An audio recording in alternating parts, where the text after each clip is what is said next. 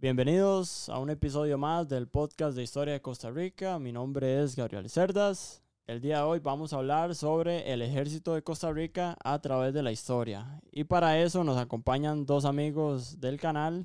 Primero, Fabio Valverde, especialista en la historia militar de Costa Rica. Fabio, un gusto tenerte acá. Igualmente.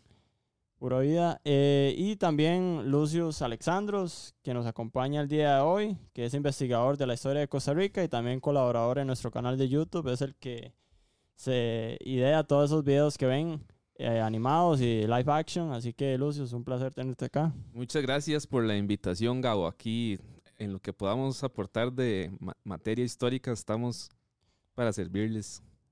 Pura vida. Así que bueno, vamos a empezar eh, hablando sobre, bueno, para muchos tal vez eh, un ejército, ¿verdad? No lo, no lo idealizan, ¿verdad? Porque del 48 no tenemos. Entonces tal vez podemos empezar sobre definir qué es un ejército. Muy bien, un ejército es una fuerza armada competente, capaz de defender al país en caso de una agresión externa o interna. Eso es básicamente un ejército. Un ejército tiene muchas ramas, tiene la artillería, la infantería, este, fuerza aérea, ¿verdad? Entonces, eso podemos definir como, como un ejército. Ok. Aquí en Costa Rica, bueno, fuerza aérea nunca hubo, sí hubo. Sí, hubo una, una pequeña fuerza aérea. De hecho, es interesante porque eh, este tema de la fuerza aérea toca como fibras muy sensibles, ya que mm, mi tío bisabuelo este, participó en un evento en el cual eh, tuvo que ir a, la guerra de 1948, la guerra civil, y él este, se sube en, un avión de combate eh, piloteado por un piloto canadiense que servía para el ejército de Costa Rica, Sherman Wilson, este, y este, mi tío, mi tío bisabuelo, se monta en, este avión de combate eh, para bombardear las posiciones liberacionistas en lo que él estaba bombardeando y soltando las bombas al ejército liberacionista, eh, este avión es derribado por una ametralladora este, emplazada en, que, eh, digamos, que estaban protegiendo la posición liberacionista y mi tío bisabuelo fallece en esta, en esta batalla. Ah. O sea, con, con, la Fuerza Aérea, sí, sí. digamos. Entonces, podemos decir que sí, que en Costa Rica hubo una Fuerza Aérea y que tuvo un papel preponderante en la guerra civil de 1948, ya sea para reconocimiento o para bombardear posiciones eh, enemigas. Okay. De hecho que también, bueno, en época post-abolición vamos a tener la Fuerza Aérea en 1955, sí, cuando nos donan básicamente a un dólar. A un dólar los P-51. los P-51, cuatro de estos eh, aviones de la, de, de la Segunda Guerra Mundial y que también escoltaban un DC-3, que es un avión más grande. Eh, el DC-3 lleva, es, es, de pasajeros, pero se, acomoda para que lleve ametralladoras y pueda tirar. ¿Y dos de esos no los volamos, verdad? Porque bueno, todos se destruyeron. Sí. todos se fueron eh, ahí. Eh, dañando con el tiempo. Dañando con el tiempo, exacto. De hecho, en el mismo 55 hay un, uno de estos aviones se, se estrella. Sí, sí. ¿Ah, sí? Sí, sí. yo sí, eh, sí como dos, yo creo que se estrellaron porque no tenían tal vez las facultades para pilotearlos bien. Después hay uno que lo venden y lo, venden en Estados Unidos y allá lo destruyen. No, estamos de acuerdo, pero digamos, tanto en el 55 como en el 48, si usted ve imágenes, eh, aviones comerciales ah, se convierten en aviones de guerra. Entonces, por ejemplo... Como eh, los que se dejó Figueres. Sí, sí. Eh, ponen ametralladoras calibre 50 en, el, avión, entonces se convierte en un avión de combate. Bueno, y, un, dato muy curioso que de hecho yo no lo metí en el documental del Bellavistazo para no, no hacerlo tan detallado, pero este hay una avionetilla ahí que, tira como una bomba en el, en el cuartel Bellavista y, y que no, no explota y por eso es que no lo por eso es que no lo incluí, pero es, como el primer ¿Ah, sí? sí, ese es como el primer intento ahí de, de, de, hacer un ataque aéreo en, Costa Rica. En el Bellavistazo. Sí. Correcto, correcto. Bueno, tal vez eh, para tal vez iniciar los comienzos del ejército, podemos hablar un poco sobre el ejército en la era colonial, ¿verdad? Cuando éramos parte de España, como una colonia. Eh, ¿Qué teníamos ahí en ese momento? Bueno, para eso vamos a devolvernos al año de 1561, año en el que hace su ingreso Juan de Caballón y Arboleda, eh, quien es de las personas que realmente va a... Antes de él habían venido españoles y habían explorado, pero Juan de Caballón es cuando realmente hablamos de que ya se sientan los españoles.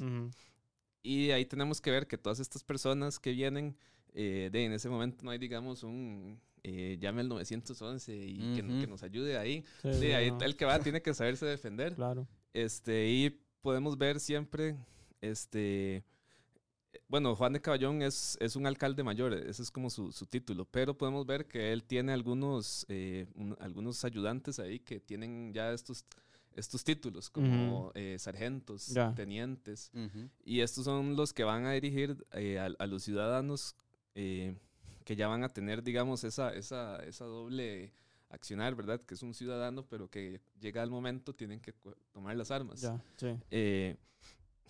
Eh, si, nos, si, nos, si nos brincamos este, 100 años, porque este periodo virreinal es, es sumamente amplio, Ujú. me gustaría mencionar el, el, el caso de, de la invasión de los piratas eh, Henry Morgan y Edward, Edward Mansfield en el año de 1666, que yo digo que es el año del diablo, no mentira. Pero es 1666 llegan, eh, Costa Rica va a ser invadida por, un- por unos eh, Piratas. piratas, casi como siendo una especie de antecedente, ¿verdad? A los, a los Filibusteros. filibusteros, sí, porque Ajá. también se les puede llamar filibusteros a los piratas. Eh, van a llegar, van a desembarcar en, en abril de, de 1666 y van a empezar a saquear toda la zona ahí de, de Matina. Matino. Este, ellos venían con esta idea de que Costa Rica iba a ser como fácil de. De dominar. De saquear y dominar y además de que iba a ser fácil de cruzar para poder entrar al mar Pacífico. Ajá. Porque a los piratas les interesaba el mar Pacífico, eh, donde estaba como todas las costas con oro y Sí. eh, en Perú y México, todos esos lados. Este, entonces, eh, para no tener que dar la vuelta hasta el sur, ellos dijeron, bueno, vamos a cruzar por Costa Rica. Ahora, ellos pensaban que iban a poder cruzar eh, así muy rápido. Sí. Eh, lo que no sabían es que Costa Rica tiene una defensa natural, que es- so- es. son estas montañas, eh, la cordillera de Talamanca, que Ujú. se convierte, actúa como un laberinto de montañas, por así decirlo. Ujú. Y de ahí, ahí hay todo lo que se puede imaginar de bichos, ¿verdad? Sí, Y- sí. y recordemos cómo le cuesta a Minor Keith y toda esta gente eh, construir ahí el, el ferrocarril y todo eso. De ahí hoy en día, si se, si se cae la, si, se- si colapsa la 32, de ahí eh, perdemos como comunicación. Sí, sí. Entonces, bueno, es un lugar, es- tenemos esa defensa natural. Los piratas van a ingresar y, y van a... eh, les va a costar mucho avanzar. Hay un indígena que se llama, se llama Esteban, de, un indígena pues cristianizado, Sí. que él, él va a hacer como este papel, eh, no sé si se acuerdan de aquel griego en la batalla de Maratón, que viene corriendo y avisa. Bueno, este indígena Esteban es parecido, y viene a avisar al Valle Central de que han llegado unos piratas. Y ahí podemos, este, ahí, ahí se le avisa al gobernador. Este, el gobernador se llamaba eh, Juan López de la Flor. Juan López de la Flor, perdón. Y eh, es una figura muy interesante porque él es, él había luchado en las guerras eh, allá de, de Flandes y todo eso, de, de- de- de las guerras de Europa. Él era, él era de, lo- de la de las compañías de los tercios. Ajá. Entonces, tenemos que conocer un poco de esto para entender cómo son las fuerzas de aquí.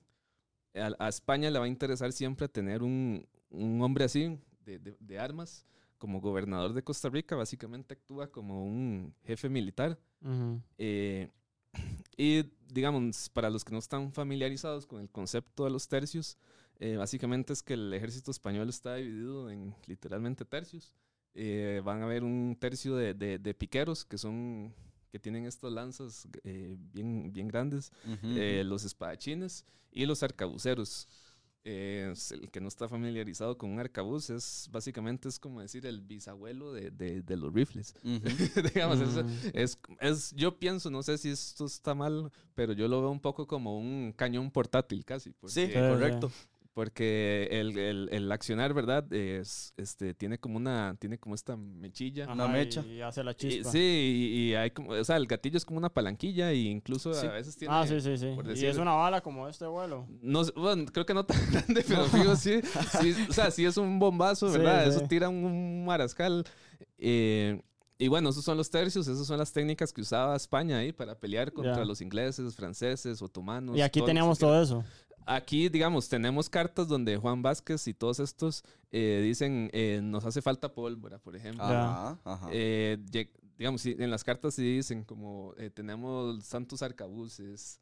en- Ok. en- Y- entonces, Pero no se menciona una cantidad exacta.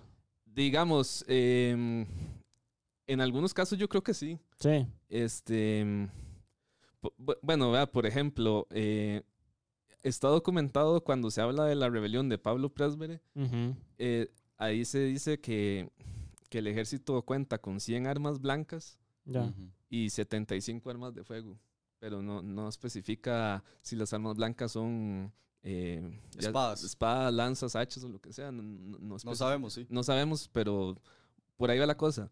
Eh, bueno, hay que, que tomar en cuenta, volviendo a, a 1666, eh, Juan López de la Flor, de nuevo, un ex, extercio, eh, él dice, bueno, ahí manos a, las manos a las obras, ¿verdad? Hay que, Ujú. eh, hace un llamado a la gente, a toda la gente del Valle Central, Sí. ¿verdad? Vemos, vemos eso, donde, donde- Movilizar. movilizar a la, a- a- La población. a la población.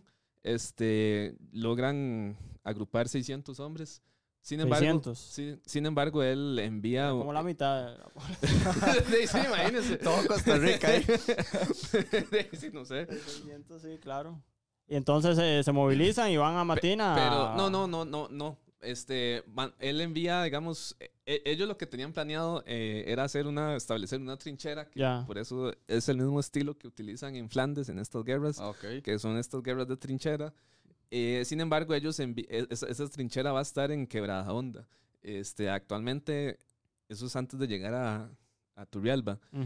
Esos, digamos, hay un, hoy en día Quebrada Honda, yo no sé si es exactamente el- la posición, pero Sí. sí es un lugar muy bueno como para poner una trinchera porque es como un montón de la montaña, así como un quiebre. y- Ah, ok. ¿Y qué era? Para que no ingresaran al Valle Central. Sí, sí, sí. Por aquello, que Sí, se sí. metieran. Ahora, él envía a Alonso de Bonilla, que lo describen como, lo describen como el mejor soldado, Ujú. con seis arcabuceros. Ya. Estos arcabuceros se van hacia, hacia Turrialba, que es donde ya, ya han llegado, donde llegaron los, los piratas. Sí. O sea, avanzaron de Matina a Turrialba, lo cual es como, digamos, los filibusteros no, nunca avanzaron tanto. Ya. sí, Y, y ahí este, Alonso Bonilla va a, colocar a los, a los arcabuceros en diferentes posiciones y ahí le van a, a abrir fuego a los piratas y los piratas seguro ya estaban muy cansados de, de todo ese y donde dicen, Saquear. aquí estamos cansados y nos están disparando desde varios lugares, entonces. Vámonos. ahí hacen la retirada.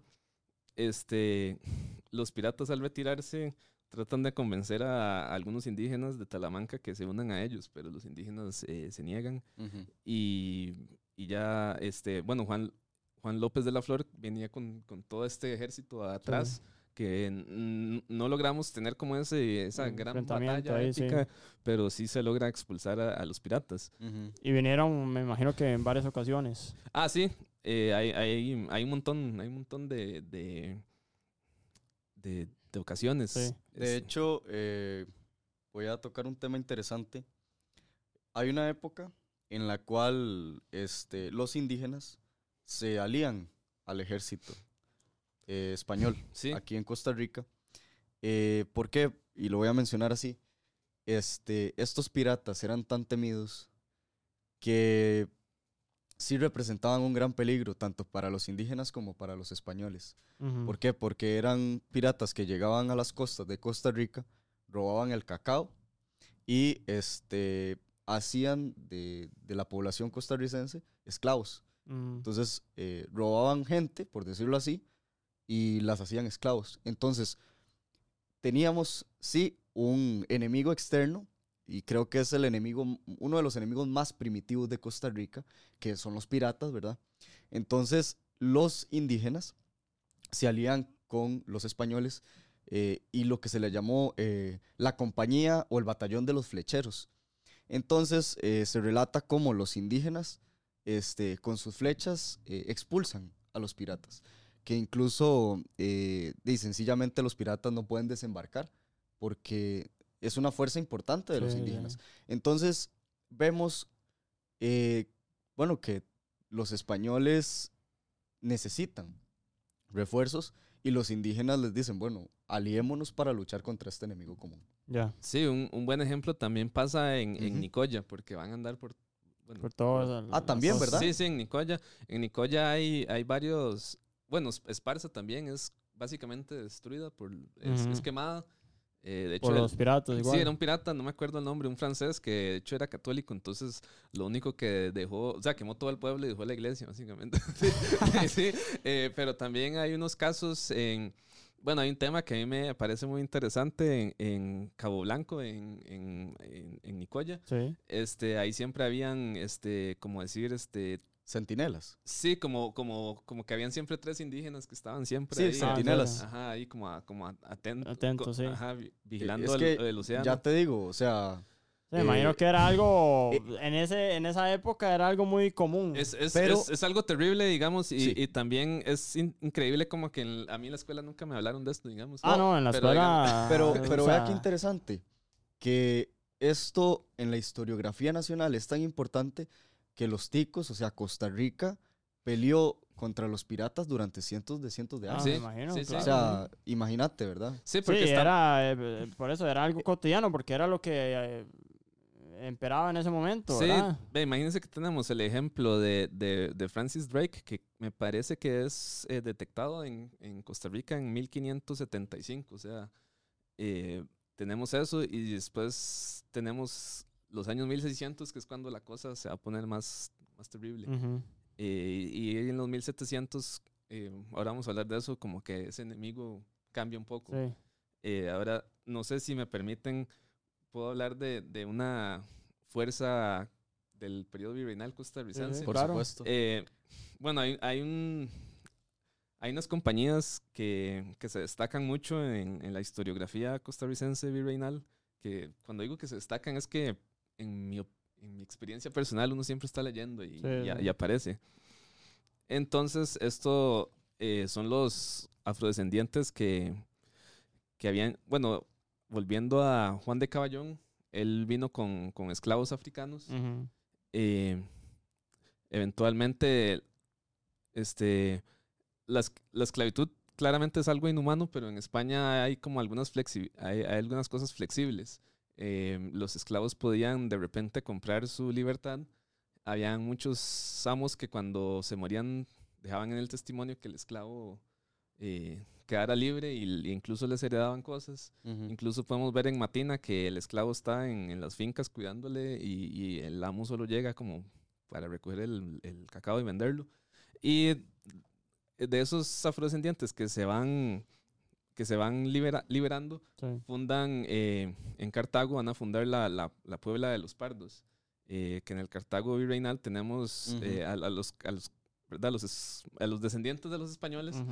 van a estar eh, eh, en lo que es hoy las ruinas de Cartago. Sí, sí, en este, todo ese sector ahí. Sí, en ese sector de, de las ruinas de, de, San- de Santiago. Santiago Post. Y eh, aquí, digamos, a, no sé, 500, 600 Son metros. como unos 500 metros, sí. Ujú, que hoy en día la la ciudad... de los Pardos. Sí, hoy en día la ciudad ha crecido, pero en aquel entonces eran dos pueblos. Ah, me imagino, claro, que Sí. se veía ahí a lo lejos. Entonces ahí está la Puebla de los Pardos, donde eh, según la tradición aparece eh, la Virgen de los la Ángeles. Virgen de los Y también había, eh, podemos hablar de, de donde está la basílica, unos 400 metros al norte, hay una cruz sí, de la Caravaca. cruz, sí, la cruz de Caravaca, que es lo que divide la- el pueblo. Lo que divide los pueblos de los, eh, de los afrodescendientes y de los españoles que había en ese momento. Sí, entonces, eh, bueno, aquí traje unos refuerzos porque a veces cuando les estaba contando, cuando yo hago documentales, este, a veces... Sí, eh, la gente cree que usted se lo inventa. sí, a Sí, pesar no, de... y la gente, o sea, porque, no, y, y la gente en su desconocimiento, ¿verdad? Porque tal vez uno entiende, eh, la educación costarricense no ha tocado estos temas, entonces Toda la razón. eh, uno, uno entiende, ¿verdad? Por qué dicen, ah, no, eso se lo inventó, pero sí, sí pasó. Correcto. Entonces, bueno, aquí dice, bueno, refiriéndose a, los pardos, dice, su papel en la sociedad costarricense se había consolidado tanto como para que antes de 1662 ya fueran convocados a acompañar a los misioneros a Talamanca y les permitiera reclamar el sueldo no pagado por esa acción. Además, quienes encabezaban el reclamo aparecen con puestos militares y en 1663, durante el nuevo intento de misión en Talamanca, aparecen en la lista de los acompa- acompañantes de los misioneros 50 mulatos de la Puebla de Los Ángeles.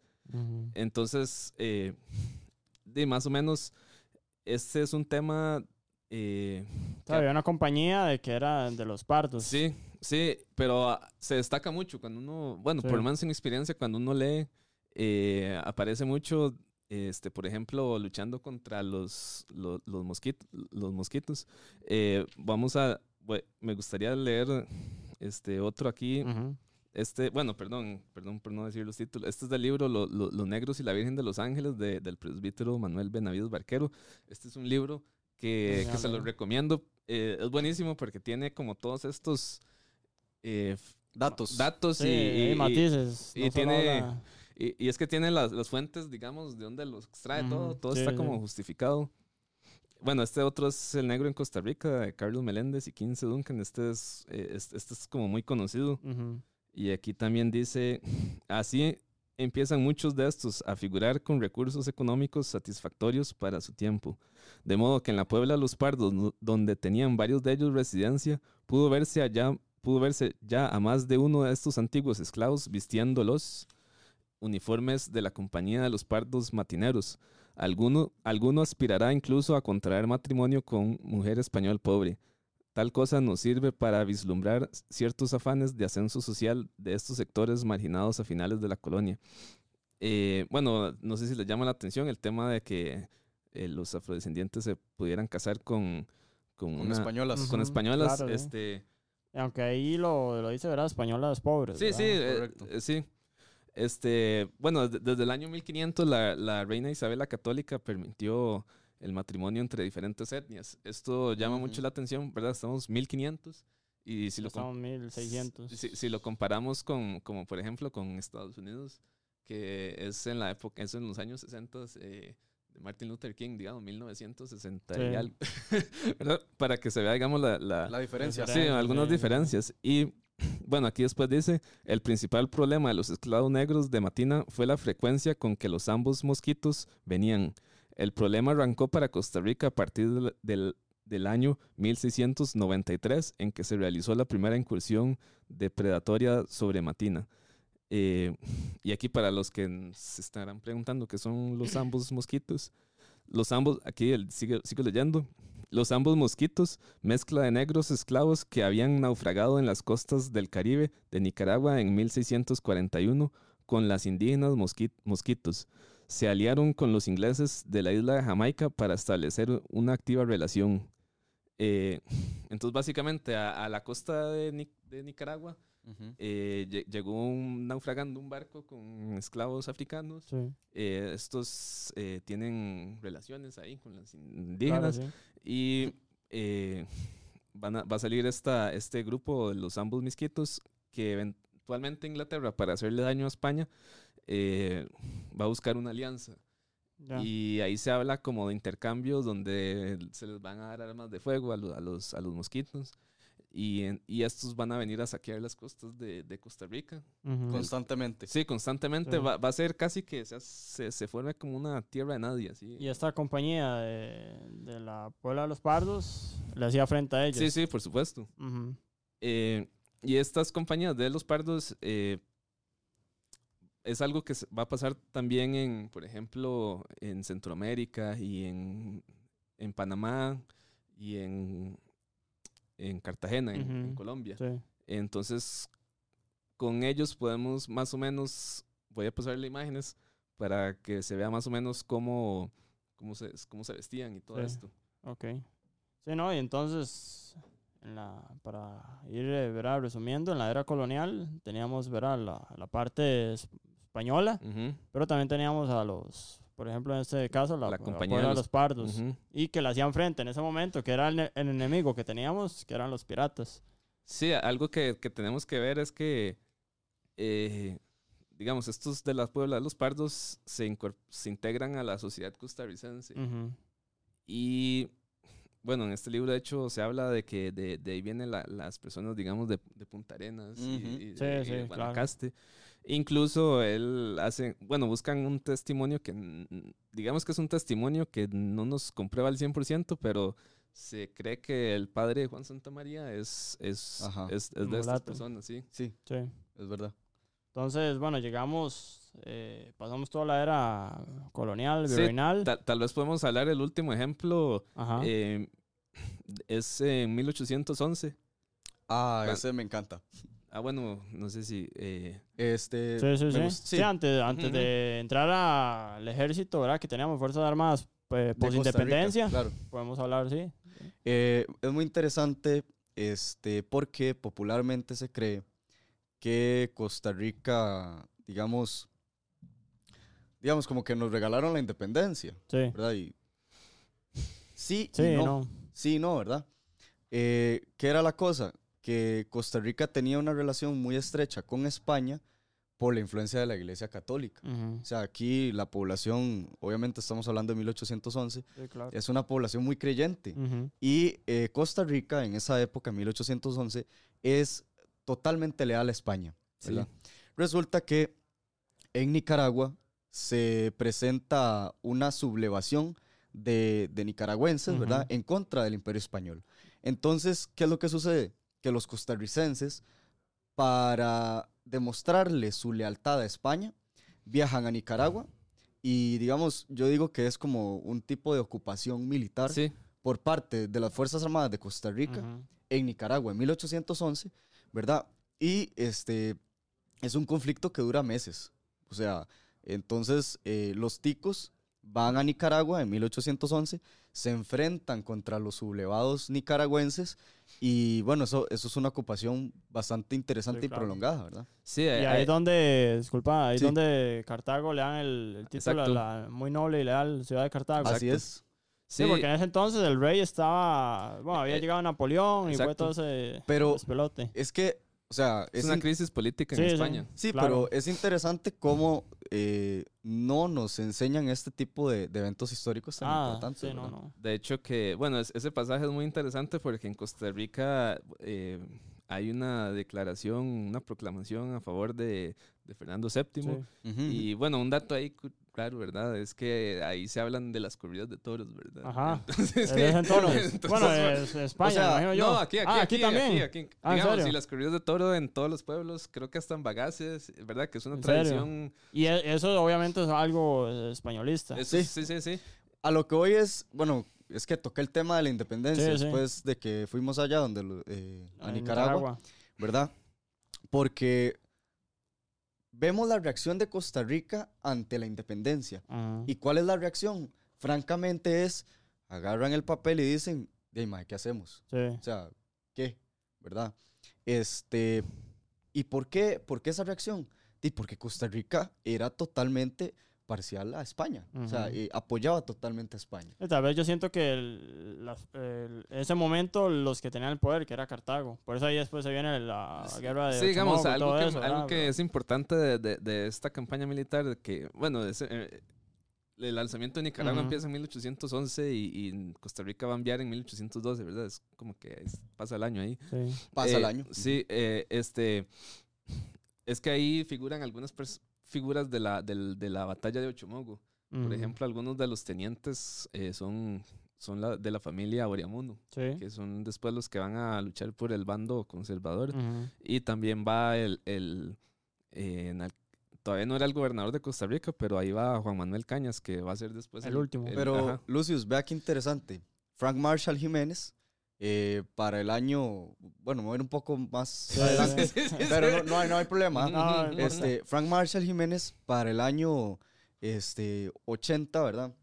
Que Costa Rica tiene problemas con Nicaragua. Otra vez, él menciona todos los problemas que hemos tenido con Nicaragua a través de la historia. Y uno de los Mm, primeros problemas que él considera es este, mm, el de 1811. 1811.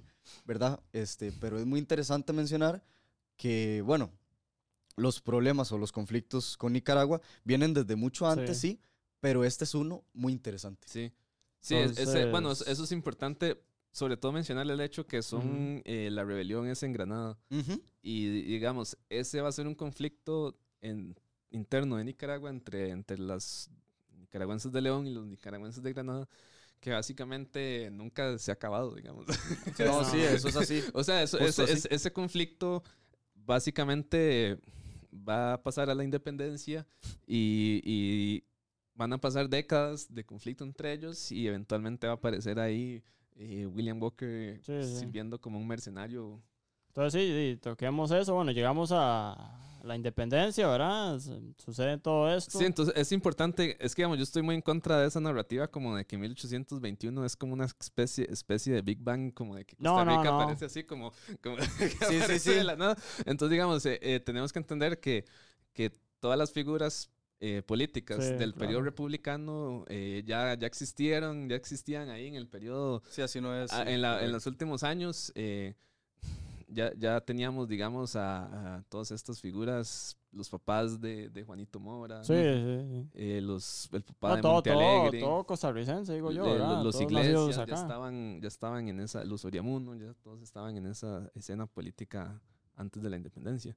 Y bueno, ahí tal vez puede hablar Fabio ya de, de la época de Braulio Carrillo, Carrillo como Ok, perfecto, sí. Sí, sí, llegamos, bueno, No, independencia, 1821. Faltan, faltan más datos interesantes. Aunque sí, bueno, podemos hablar. Bueno, ahí, aquí- aquí Ey. podemos- No, podemos hablar, no importa. ¿Qué es la eh, cosa? hablamos de. Llegamos a 1821, eh, llega la independencia, pero también surgen los conflictos ¿verdad? Sí. bélicos, digo yo, que podemos tal vez tocar ahí muy, muy pues, parcialmente digamos- lo que es la batalla de, de Chomogo, ¿verdad? Que el conflicto se dio porque Sí, es querían que- darle lealtad a, a México. a México. Sí, es, es que algo que nos, nos pasa hoy en día, ¿verdad? Es que hoy percibimos las cosas con, con los tiempos actuales. Ujú. Sí, sí. Entonces, eh, resulta que en esa época, post-independencia, no estaba claro qué camino iba a tomar el país.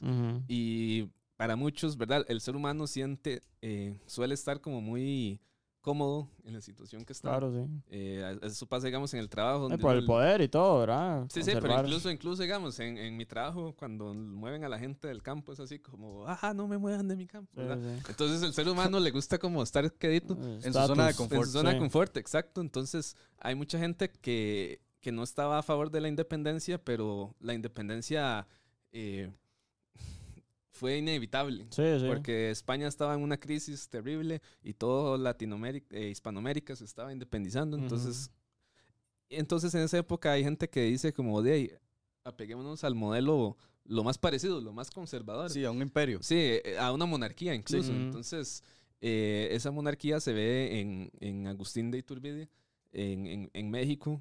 Este, eso era como una forma de continuar. Incluso Agustín de Iturbide se, se digamos, él se independiza porque está en contra de algunos, por ejemplo, de la constitución de Cádiz. Mm.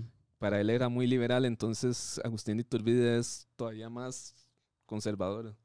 Este, y pues es, eso también están surgiendo las ideas republicanas, las ideas re- liberales. Sí. Eh, de hecho, existí, existía una moción por eh, anexar Costa Rica a, a, a Colom- Colombia. a Colombia, sí. Este, y ese choque de ideas, eh, bueno, algo que tenemos que entender es que nuestra independencia es una independencia conservadora, no es una revolución. Sí. Eh, el verdadero cambio va a venir con la batalla de Ochomogo, este, que de hecho este año cumplió 200 años y nadie hizo nada, pero, pero bueno. Sí, eh, sí. O sea, digamos, aquí no se hace nada con nada. O sea, Bueno, sí, fue la independencia, Sí, sí. El, el 200 años de independencia de Costa Rica Y, ahí por, pasó menos, sí, sí, desapercibido sí. aquello, ¿verdad? Y- Imagínense que yo tuve una profesora de, de escuela, o de, no me acuerdo si escuela o colegio, pero ella me dijo, ¿verdad? La gente dice que la batalla de Uchumogo es en vano, porque el imperio de Turbido ya, ya había colapsado. La persona que le dice a usted esto, digamos, perdón, así, pero... Dígalo, dígalo. No, no, no.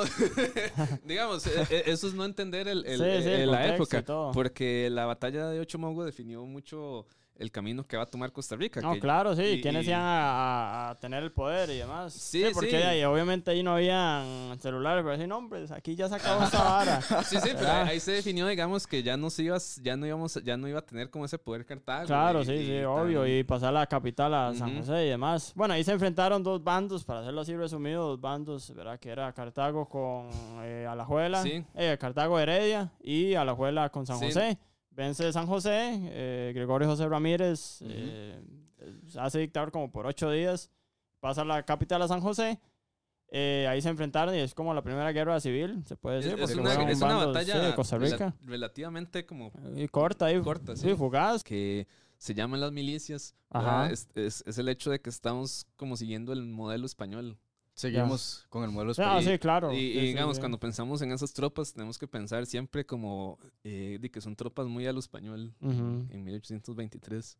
Sí, entonces ahí, bueno, tal vez la guerra de la liga, llegamos a la guerra de la liga y ahí es importante porque ya entra la figura de Braulio Carrillo, que es como el que va a reformar un poco las Fuerzas Armadas de Sí. aquí de Costa Rica. Digamos, yo siento que todo político nace para, una época específica, digamos.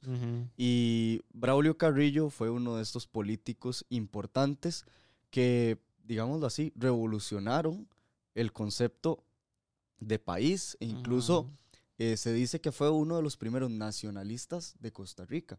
Y es verdad, este, Braulio Carrillo, digamos, levanta este estandarte de nacionalismo. ¿Por qué? Porque es el primero en decir, eh, no queremos pertenecer a la Federación Centroamericana. Dice, no, no, o sea, eh, Costa Rica es diferente y sencillamente no quiere, o sea, ser parte de la Federación Centroamericana. Pero esto de no querer ser parte de la Federación Centroamericana viene con ciertos rencores. Y le voy a decir por qué. Porque Costa Rica este, pedía ayuda a la Federación Centroamericana. ¿Por qué? Porque Costa Rica tenía constantes invasiones por parte de los piratas. Y como Costa Rica quedaba al puro fondo, Sí, al puro final, sí, prestaba atención. entonces, de no, la Federación Centroamericana y, y se hacían los rusos, ¿verdad? Y también O sea, pasa lo de Bocas del Toro también. Correcto, correcto, sí. Eh, en 1835-36. No, no me Bueno, acuerdo exactamente. En la fecha. 1835 o 36, en estos momentos no me acuerdo exactamente, Colombia nos arrebata Bocas del Toro. Ujú. Y la gente dice, no, es que fue en Coto que nos arrebataron Bocas del Toro. No, no, no. Eh, Ya desde ahí. por Coto tenemos 3.000 kilómetros más, de, digamos, que antes, ¿verdad? Sí. Y, Pero bueno, bueno, Perdón. sí, tranquilo. ¿Qué ibas a decir? Ah, no, que también hay un tema eh, que me parece que es que es 1900, 1826, que vuelve a surgir un conflicto entre El Salvador y... Sí, y ahí la Federación Ajá. Centroamericana nos hace una chanchada. Y le voy a decir cuál fue. Resulta que, este, bueno, en 1826 hay, este, Costa Rica envía a 213 hombres de su propia milicia. 213, el número exacto. Yo, yo, yo, yo. Eh, 213, ma. 213. Oiga usted el, el número. Sí, yo le llamo la... Que la vara, güey. No, no, yo le llamo la compañía 213. Ajá. pero nos hacen una chanchada. Cuando termina la contienda y ya las tropas quieren regresarse, man, los mandan a pata, weón. Desde Guatemala hasta Costa Rica. Y es muy triste ¿Y porque, ellos cómo se fueron? ¿En barco? digamos, no, no, se van en barco, sí, Ajá. pero los mandan a pata. ya. Entonces, este, sí, sí, Juan Mora. Fernández, Juan Mora Fernández, que es el que los envía, porque Costa Rica tenía que cumplir, por decirlo así, Sí, con, sí. con una cuota. Con cierta cantidad. Ajá, para el ejército federal, Juan Mora Fernández eh, dice que eso es una chanchada, güey. Que como, Costa Así Rica... tal cual, estaba una chanchada. Sí, por- mae, sí, sí, así, así lo puso, mae, eso es una chanchada. Sí, ahí viene, la, ahí viene la ley de Aprilia, que es como que Costa Rica se va a, se- como que se va a separar un toque de Centroamérica Sí, sí. mientras que el resto resuelve sus conflictos. Ajá. Incluso, bueno, parte de los conflictos internos de Nicaragua en esa época también llevan a que los, los vecinos de Nicoya prefieran anexarse con Costa Rica. Entonces, bu- bueno, de ese momento vemos como que de nosotros queremos mantener más como una de más como un modelo más pacífico, Sí, mientras sí. que el resto está ahí. Ahí volándose. y- Sí, sí, sí, sí. Y bueno, de ahí yo digo, perdón, pero yo digo como que estos países, digamos, Guatemala era un país que tenía universidad, que tenía todas toda esta ciudad gigante durante el periodo virreinal, que no tenía todos estos problemas Sí, obvio. se, se, se da la independencia y, y- y viene la ruina para lo que es este de estos países que, que- que van a estar en De hecho, yo lo, guerra eterna. yo lo escribo por acá, digamos. eh, muchas veces eran enviados al frente de batalla como carne de cañón. O sea, eran enviados al frente de batalla como carne de cañón, pero sí eran, sí eran soldados muy valientes. Sí, de claro. hecho, este, este presidente, el expresidente de la República Federal Centroamericana, que se llamó Manuel José Arce, dijo, Costa Rica hizo una fatiga activa y dilatada, con la que circunstancia de, de esta tropa que sirvió de ejemplo por su moralidad, exactitud y valor. Debo decir que las mejores fuerzas de la República se sacarían de Costa Rica. Tómela. No, no digamos. Bueno, la verdad está así, este, que, qué madre con este vaya, cómo brega. Este, no, digamos, él decía que los mejores soldados de Centroamérica se podían sacar solamente de Costa Rica, Ujú. porque eran soldados que tenían una táctica muy individual, digamos, eh, según este expresidente, eran soldados que eh, tenían cierto nivel de inteligencia para, para tomar decisiones Ujú. eran muy buenos en la toma de decisiones, ¿verdad? Entonces podemos decir que, digamos, sí existe un resentimiento por parte de la sociedad costarricense de aquella época. Eh, ¿Por qué? Porque di, con excelente intención enviamos a estos hombres muy valientes, pero nos los devuelven hechos leña, por decirlo así, nos los devuelven este, caminando desde, Gua- desde Guatemala, hasta. Costa Rica. Y, y hay algo muy triste de, de esta historia, es que la mayoría de soldados que Costa Rica envía eh, de Costa Rica a, a Guatemala mueren en la travesía. Muchos mueren, este, obviamente, en el combate.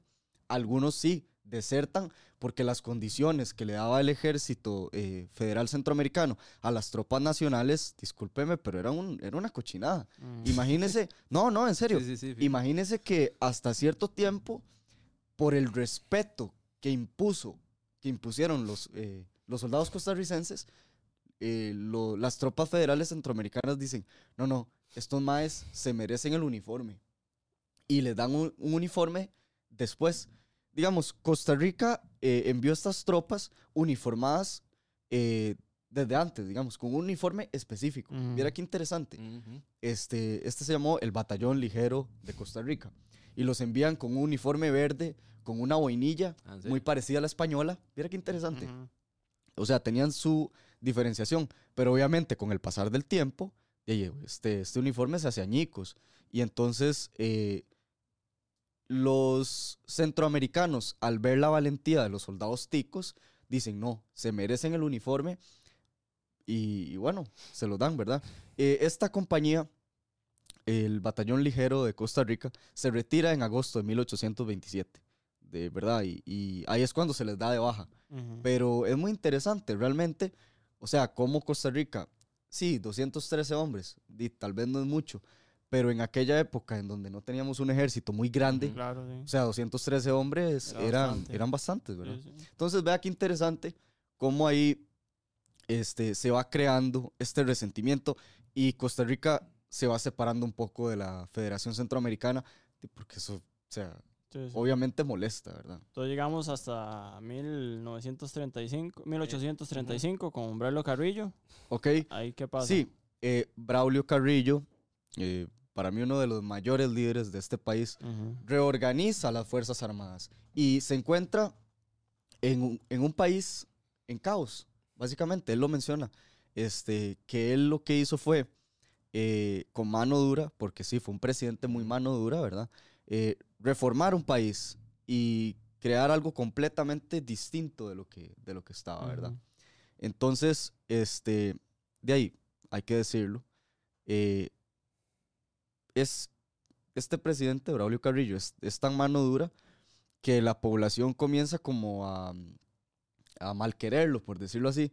Tanto así que reciben a Francisco Morazán, que eso es otro temazo, este, como un héroe, ¿verdad? Lo que pasa es que Francisco Morazán no sabe que Costa Rica repudia todo lo que es militar desde esa época, vea qué interesante. Y eh, Francisco Morazán dice, los ticos tienen que prestar servicio militar obligatorio y los costarricenses eh, se molestan, no les gusta realmente. Y esto sobre el servicio militar obligatorio, las, las críticas al servicio militar obligatorio, las vamos a ver a través del tiempo, ¿verdad? ¿Por qué? Porque a través del tiempo, Costa Rica ha tenido milicia, sí, sí ha tenido milicia y ha tenido ejército, ¿verdad? El que diga que no, pues está, ¿verdad? Este, digamos, pero es un ejército, realmente si lo vemos desde un punto de vista, es un ejército de ciudadanos. Es un ejército de, de como que a usted, a mí, de, nos pongan un casco y nos den ahí un FAL o un M16 y vaya a pelear por su patria, ¿verdad? Ujú. En aquella época era muy así, ¿verdad? Pero bueno, hablando de Braulio Carrillo, digamos, eh, Braulio Carrillo crea un ejército más consolidado, compra armamento para el ejército de Costa Rica y también es un, es un, este, es un presidente que combate eh, contra los piratas, ¿verdad? De Matina. Sí, los mosquitos, digamos. Sí, eh, ya, ya, correcto. ya llamémosle mosquitos. Bueno, los mosquitos. Sí, sí. Correcto. Entonces, vamos a ver. Este. Braulio Carrillo, digamos, crea este ejército, ¿verdad? Y de ahí, ahí es cuando hay problemas, porque, digamos, ya el ejército se politiza, ¿verdad? Y esto lo vamos a hablar a través del podcast. El ejército se politiza y se le da tanto poder que ya al ejército se le da ese poder también de poner y quitar presidentes. Mm, Entonces, hay algo interesante. En 1842, el ejército de Costa Rica traiciona al mismo presidente, pacta con Francisco Morazán, ¿verdad? Y le dice, bueno, le vamos a entregar al poder a usted. Y bueno, como dicen por ahí... Porque Braulio Carrillo mandó, mandó las, la- el ejército a, a contrarrestar a a. Francisco Morazán. Y el maje hizo un trato Sí, ahí sí, que se, se sí, llama sí. el pacto del jocote. Así, justamente. Y de ahí. Se hace con el y- poder. y se hace con el poder. Esa y- es otra gran batalla que no, que se, que no, que no hubo, ¿verdad? Como- Sí, no, porque de ahí, eh, no sé, di, uno, uno- no sé si habrá tal vez algún relato o algo, pero llega y de ahí hace un pacto ahí con las Fuerzas Armadas de Costa Rica que mandó Aurelio Carrillo. Y dice, no, ahora yo estoy a cargo. Llega di, a San José y, Y Aurelio. Carrillo de ahí dice, ¿y ahora qué? Y, dime hoy, ¿verdad? Y Ujú. pues, Sí. lo exiliaron a Aurelio Sí, sí. Eh, justamente. Y entonces eh, vemos cómo, sí, el ejército de Costa Rica tiene un poder Sí, claro. para eh, decir, bueno, este presidente sí, este presidente No, no. es curioso, ahora que lo pienso, Correcto. a partir de ahí viene, viene esa seguidilla de quitar Así y es. poner, ¿verdad? bueno, de- de- ahorita, de- ahorita que uno lo piensa, vea, en, en el ese momento, momento. en el momento de la independencia vienen los golpes de estados Así Ajá, es. Sí, eh, sí. O, o fallidos golpes. Sí. eh, hay unos que pasan en, en- en el gobierno de, de Juan Mora Fernández que no llegan a derrocarlos, pero ya Ujú. ahí ya empiezan a ver y tam- de, muchos de estos ya van a ser derrocados y van a llegar al poder con las armas y todo eso empieza a partir de ahí.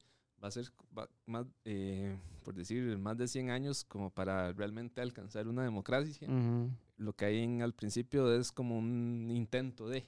sí. Sí, entonces, eh, de ahí llegamos sí que a Berlo Carrillo hace toda esa reforma militar, lo, lo Hay algo importante. Durante la época de Braulio Carrillo, ¿verdad? Eh, muchachos entre los 15 y, bueno, muchachos de, de 15 años, Ujú, jovencitos de 15 años, eh, debían prestar servicio militar.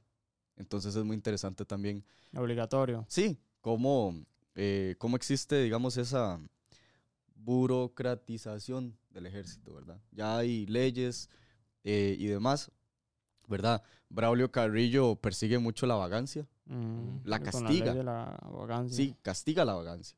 O sea, y yo creo que necesitamos un Braulio Carrillo, ¿verdad? No, sin duda. Bueno, resulta y acontece que en 1842 llega Morazán, Ajá. y dice, "Ey, yo voy a administrar Costa Rica. Eh, Francisco Morazán viene con una fuerza extranjera, ¿verdad? Entonces, hasta cierto punto, eh, los ticos vieron como si aquello, o sea, sí, se recibió eh, bien a Morazán, por decirlo así, fue bien recibido al principio, pero eh, las Fuerzas Armadas de Morazán este, comienzan a hacer desastres en Costa Rica, ¿verdad? Y, y bueno, los costarricenses, en vista de que Francisco Morazán viene y el servicio militar obligatorio lo hace algo más como coercitivo, o sea, ya obligado realmente, porque y, obviamente... También él quería, como decir, re- rearmar, el, eh, conquistar Centroamérica. o el- sí, sí, Sí, volver a hacerla, porque ahí ya había como desaparecido la Sí. Federación Centroamericana Correcto. y él lo que quería era volver a unirla, pero... sí, claro, y, y digamos, la idea de, de volver a unir Centroamérica para los ticos no era popular. O sea, ya Costa Rica tiene una visión más nacionalista de, su- de su, de Y su ya- país. Ya se estaba exportando café y ya. ya Sí, sí, Ah, sí, sí. ya estábamos- Costa Rica Ya tenía... no dependíamos de los Ya, ya demás. estábamos como en otro. sí, correcto. Había un brazo económico ya. Ya habíamos superado esa etapa. Sí, sí. Entonces, resulta que, este, bueno, eh, un 11 de septiembre de 1842, los costarricenses se levantan valientemente en contra de Morazán y es que, pucha, aquí todo se olvida, ¿verdad? Pero Ricardo Fernández Guardia dice, eh, corrían torrentes de sangre. O sea, que del 11 de septiembre al 15 de septiembre, interesante, que se fusila a Francisco Morazán, los costarricenses luchan para este, expulsar a Morazán, ¿verdad? Y ahí como, digámosle, el ejército, me imagino que había, estaba dividido. El ejército apoyó que la, a los costarricenses. ¿o? Claro, es que, vamos a ver, imagínese usted estar en el ejército comandado por un extranjero, Mm. ¿verdad? Y que le diga, no, vaya, mate a sus hermanos. Sí. O sea, imagínate, ¿verdad? Entonces, eh, cierta parte de la población de Costa Rica que ya está instruida se levanta en contra de Francisco Morazán. Y es un asedio que dura del 11 de septiembre al 15 de septiembre y para el 15 de septiembre fusilan a Francisco Morazán, ¿verdad? De 1842. 42. Entonces sí, vemos ahí que Costa Rica ahí más o menos las mismas Fuerzas Armadas, ¿verdad? Que heredamos de... de- Hay una leyenda, hay una leyenda negra que le dice Juan Diego Castro, me pareció interesante. No, en serio. Sí, sí, no sé. Que él, él dice que, que la mayoría de centroamericanos dicen que nosotros matamos a Morazán porque un día nos levantamos de chicha, Mm. ¿verdad? Y dijimos, madre, matemos a este mae de una vez. Y Mm, no, no fue así la cosa. O sea, Ujú. este, Francisco Morazán se comportó como un tirano, vino a. Costa Rica, impuso sus ideas. Los ticos ya tenían una cierta idea de nacionalismo, ¿verdad? Y esto sirvió para defendernos de esas ideas que no iban acorde a lo que nosotros creíamos, ¿verdad? Y no, no, o sea, no es que nosotros matamos a Morazán porque, y porque se nos, ¿verdad? No se nos ocurrió. No, sencillamente, o sea, él vino con una fuerza armada extranjera. Esa fuerza armada extranjera, este, era bastante mala, por decirlo así, con los ciudadanos de nuestro propio país y nosotros nos levantamos, ¿verdad? Este, para eh, combatir contra esta fuerza. Y yo creo que esa es como, es un antecedente, son antecedentes, pequeños antecedentes, esto de 1826, 1842, de que Costa Rica reafirma su, su identidad, reafirma este, su sentido, ¿verdad? De ser como, como nación, como Estado-nación, ¿verdad? Entonces, de 1842 en adelante, y ya tenemos una Fuerza Armada eh, competente, digamos. eh, Braulio Carrillo había puesto estas eh, ordenanzas, Francisco Morazán eh, hasta cierto punto también influye, pero ya Costa Rica comienza a tener un ejército importante, este, porque antes no había, no había policía, había ejército y el ejército era el que tenía ese poder, ¿verdad? sí. Entonces sí. Y interesante. bueno, a mí me parece, bueno, ahí bien, llegamos después de Morazán, un periodo... Suave, de- que de se me, va, se me va un tema, se me va un ok. tema, porque si no... El, el- el- Que en el fusilamiento de Francisco Morazán, eh, el Parque o sea, Nacional. sí, digamos, los ticos tienen tanto sentido de respeto, ¿verdad? Que a Morazán se le fusiló. O sea, yo me imagino que actualmente sucede lo mismo. May, están todo ese montón de costarricenses chiflándole y diciéndole improperios y no sé qué. Pero la población de aquella época era tan educada que el silencio fue lúgubre. Entonces, imagínate ver a cientos de, de miles de ticos en silencio viendo el fusilamiento de, de Morazán. O sea, a pesar de que era contrario a sus ideas, le tuvieron respeto Mm, hasta el día de su fusilamiento. Entonces es importante destacar eso, el Claro. respeto de los ticos. ¿Qué iba a decir, Lucius? No, no, no, nada más como decir, después de, de, Sí. de Morazán viene un periodo como de muchas reformas. Este, que bueno, eventualmente mil, 1848 ya vamos a tener el, el escudo de armas. Ujú. Ah. Y Ajá. yo creo que ese escudo de armas, por lo menos visualmente, comunica mucho el- eh, la visión de Costa Rica, eh, dado que tiene estos barquitos aquí como que significan comercio, Ujú. Sí. pero también tiene Sí, las bayonetas y, Sí, las y picas y las picas, los- el los cañón abajo, Ajá, eso el es como, cono de la abundancia. como un poco diciendo, estamos dedicados a- al comercio, pero si, si Sí, usted quiere si usted pelea... se acerca, nos lo si usted corriamos. quiere- ajá, ajá. Go, go, go. sí. Sí, sí, no, y, y es interesante porque ya después eso se, se va reformando, que ahorita podemos ver. Bueno, este, y bueno, para mencionarlo, ¿verdad? Últimamente, este, el ejército de Costa Rica se conformaba de ciudadanos. Y para esos ciudadanos, Costa Rica tenía rostros. Era su familia, era su historia, era su país. Y bueno, cuando el país lo necesitaba, estos ciudadanos iban a estar en el servicio de la, de la patria, por decirlo así. Este, ¿Por qué Costa Rica de 1846 hasta el final de, digamos, hasta el final del ejército, ¿por qué Costa Rica no tiene un, gran ejército? Porque eh, mantener un ejército es caro, obviamente, ¿verdad? Y este, necesitábamos personas que trabajaran en agricultura, ganadería y demás. Entonces, digamos, el ciudadano costarricense era doble propósito, por decirlo así. Era un soldado y también era un, eh, un, eh, un Sí, trabajador. Entonces, en vista de esto, ¿verdad? Vemos que el ejército de Costa Rica a través del tiempo se convierte en un ejército con una función de protección. Y, y lo vamos a ver también en la guerra de Coto. Y, y nada más, bueno, de lo que usted dice, el ciudadano soldado. ¿Sí? Sí. De, de- Sí, ¿Verdad? prácticamente así se conformó. Sí De- había su, su, su base, ¿verdad? Sí. De, de militares y demás, pero Sí, sí. si alguien venía de, y armábamos un ejército. Sí, sí. Así es, Pero así digamos, justamente. básicamente el, de- el, el soldado, el, el ciudadano soldado, una herencia virreinal. Y incluso, bueno, la propia, para la próxima, ¿verdad? Pero la propia casona de Santa Rosa también viene del periodo virreinal y también perteneció a un militar español Ujú. de, aquellos, de aquellos años. Y dicen que la táctica de los costarricenses al luchar contra los filibusteros Napoleónica. a lo que yo he escuchado en Ah, parte bueno. que también reflejaba una herencia española. eh, el tema de la carga de la bayoneta. eh, como que hay, es algo que dicen los filibusteros, que los filibusteros tienen una visión más inglesa Ujú. de, de disparar desde lejos. Sí. Y el tico venía... mm, Ah, contacto. sí, Y bueno, algunos filibusteros en sus memorias eh, mencionan que lo peor que les podía pasar a ellos era toparse un costarricense a la bayoneta.